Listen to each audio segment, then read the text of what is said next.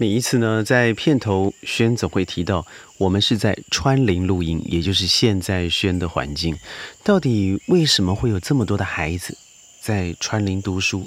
每天的生活作息又是为何？但最重要的是，他们来自世界不一样的地方，而都停留在了这个角落。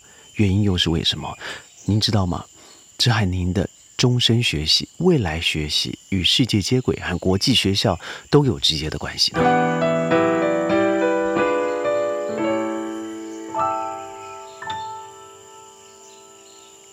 欢迎各位加入今天的宣讲会，我是轩。的确，我还是在川林。各位听到隔壁的这些虫鸣鸟叫的声音啊，我昨天晚上下了倾盆大雨之后呢，隔壁的大树倒了下去，把轩吓了一跳。晚上睡醒以后，到现在真的都还没有睡呢。这就是我们的川林，我们的确就是完全的置身在呃虫鸣鸟叫的树丛之中。呃，《诗经·卫风》里头说：“如切如磋，如琢。”如磨，每一件事情呢，你要精细的去观察，真切的研究，身体力行，你才有可能得到结果。我一直认为啊，做学问它绝对不是只是在教室里头。看看现在全世界的学制，从内地说起，呃，每个人应该都有一种切身之痛嘛。那什么意思呢？就是您对于现在，您不想送孩子去双语学校。或者是必须要学一些才艺、奥数，那些真的很有可能是未来碰都碰不到、用都用不着的知识。那这个时间的浪费、精神上面的投资、财务上面的吃紧，最重要的是啊，亲子关系上面的紧绷，这都是现行体制下面现在内地的父母普遍遇到的状况。那我们来看看台湾好不好？台湾的问题在于，嗯，据说有个笑话嘛，就是百分之一百一十四的录取率。那什么意思呢？只要您在高中联考的时候大笔一写您的名字，您就保证一定有大学可以念。源自于史英，或者是呃我们前诺贝尔得奖的得主，嗯，让我们做了一个彻底。天翻地覆的学制改革以后，李远哲先生让现在的孩子造成了学院上的断层，好像我们不用付出的太多就可以得到非常丰富的回报。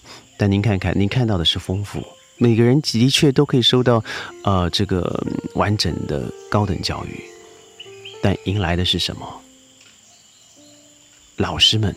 流落街头，因为好的老师得不到应该要有的职位，为什么呢？因为僧多粥少，少子化的结果。其二，孩子们对于学习啊，不再像以前了，要好好的珍惜现有的资源，因为你怎么样都可以上所谓的野鸡大学、名不见见见经传的大学，或者是根本是老师人数多过于学生的课堂课程。嗯，对于这样子的状况。加上互联网上面的疯狂资讯，对学习的那种旺盛度和我们从前那种想要去把握住老师下课的时候，赶快急急营营的去追求学问，是完全不一样了。所以会变成处处都是大学生、硕士生乃至博士生，但是可用之人寥寥无几。之前发生一个也是我顾问的朋友。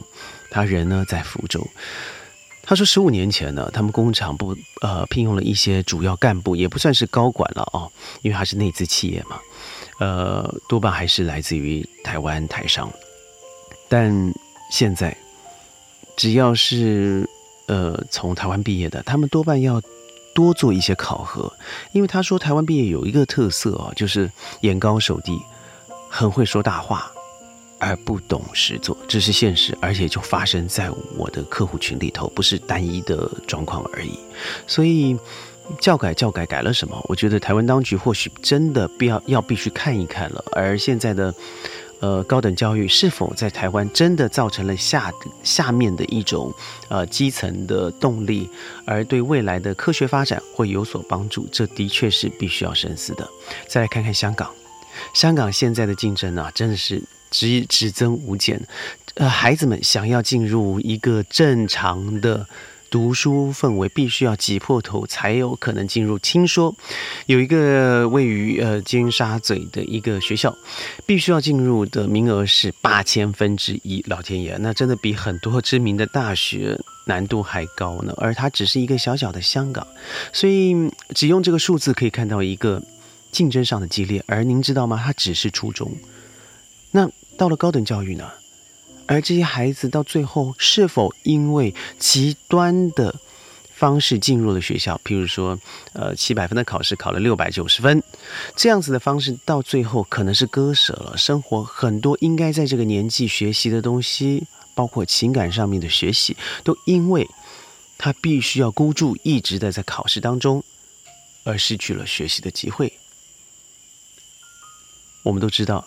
最近有个心理呃教育名词叫做精英式的利己主义者，就是他们看起来都很不错，薪资也还不错，学历也很不错，但到最后只想的是怎么为自己好。那是否这样子的极端式的成绩，最后的结果所造成的差异化，就是我在读书的时候打败你的一切。而在未来，我也只有想着自己。盛年不重来，一日难再晨。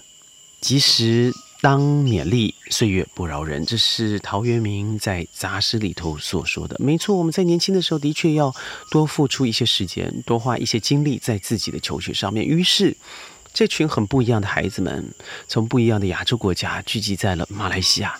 就像我之前所说的，为什么我会选择马来西亚？或许您可以呃过去点阅。而我看到了有我们的听众观众跟我们说，泰国好像没有什么好学校吧？事实上有一所很不错的学校，事实上不止一所了，还有另外一所的外文学校也很好。但我这次要提的是朱拉隆功大学，也就在曼谷的市区，它。就坐落在金华区啊，不论是 Ceylon 或是 Paragon 的附近，但最重要的是，您可能经过都不知道，因为它真的是维持在四五十年前的那种呃土灰色石呃是这个泥水墙的样子的大楼里头。呃，宣过去的经验呢，对于这个学校的学生的研究动力感觉到还是非常惊艳的。或许您可以稍做一些研究，为什么这群孩子会？现在集中在川林呢？事实上不是如此的。这群孩子们是透过自己的努力，不论是小学或是初中的时候，参与了国际学校的考试。而您知道吗？有一所学校的录取率啊，我不知道它到底是如何，但是是我们二十五个学员过来参与，只录取了一位。对你听起来很容易，但实际上非常困难。因为第一个你要想的是，这孩子踏出了国外以后，他所进入的一个环节是，呃。不在家里的襁褓之下，他要开始学习独立。而因为网络的发达，加上廉价航空的兴盛，父母之间的见面或是联系是完全没有任何问题的状况之下，脱离了现行在内地也好、台湾台湾也好，或是香港上的教育，而进入了一个真正的国际学校的氛围。他所面对的 IGCSE 或是 A Levels 或是 IB，他未来都是面向世界的。也就是说，他要选择世界上百分之七十五以上的好学校，那对他来讲，以前可能只有在本地，包括台湾或是内地的学校来讲，宽广的多。其次，嗯，我们的生活做起呢，当初是因为已经进入了国际学校，在这里的学员们，他本来父母在马来西亚本身就已经投资了房地产，或者是未来可以再添购更多的房地产，而孩子们可以住在自己父母的房子里头以外呢。学校安排了安全的接送，而在下课以后打球、骑车、游泳，而后完整的一对一的视讯教育。而在这个家教里头，每个老师都是经过慎选。想想看，以前我们在补习班里头一对一百个学生，现在是一对一个学生，是重点上面安排与辅导。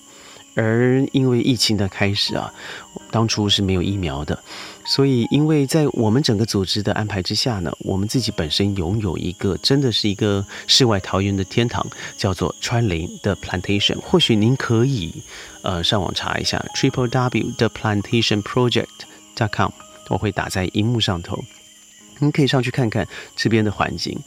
这群孩子们呢，就非常的幸运，在五月初的时候，因为疫情真正的开始直冲一万、一万五每天的数字，而就应该说是，呃，俨然于世，到了这一个天户外的一个天堂里头，在这里呢，每天早上一起床七点半，在学校的网络上面做报道，开始上课，到了中午，而在这里的食物，我们除了自己呃在外面城上城镇上的采购以外。我们自己的新鲜食材，或是自己的炒煮，就在这里完成。这里呢没有冷气，而且完全没有公用电，所以孩子们在这里学习，第一个是怎么节省使用电，第二个是怎么样增加太阳储能的可能。所以孩子们呢自己开始真的是着手研究，我们应该怎么做，怎么节能，真的减碳。而水资源，我们用这个吸水的方式，七道八道的过滤以后，成为我们每天的洗澡水、漱口水。但是饮用水一样是用采购的方式。您听起来或许觉得很新奇，但您知道吗？这是一个匮乏的开始。它脱离了每天在冷气房里头，呃，遮风避雨的水泥屋。但他得到的却是真的是清新的空气，绿意盎然的生活，在这里学习和大地共存。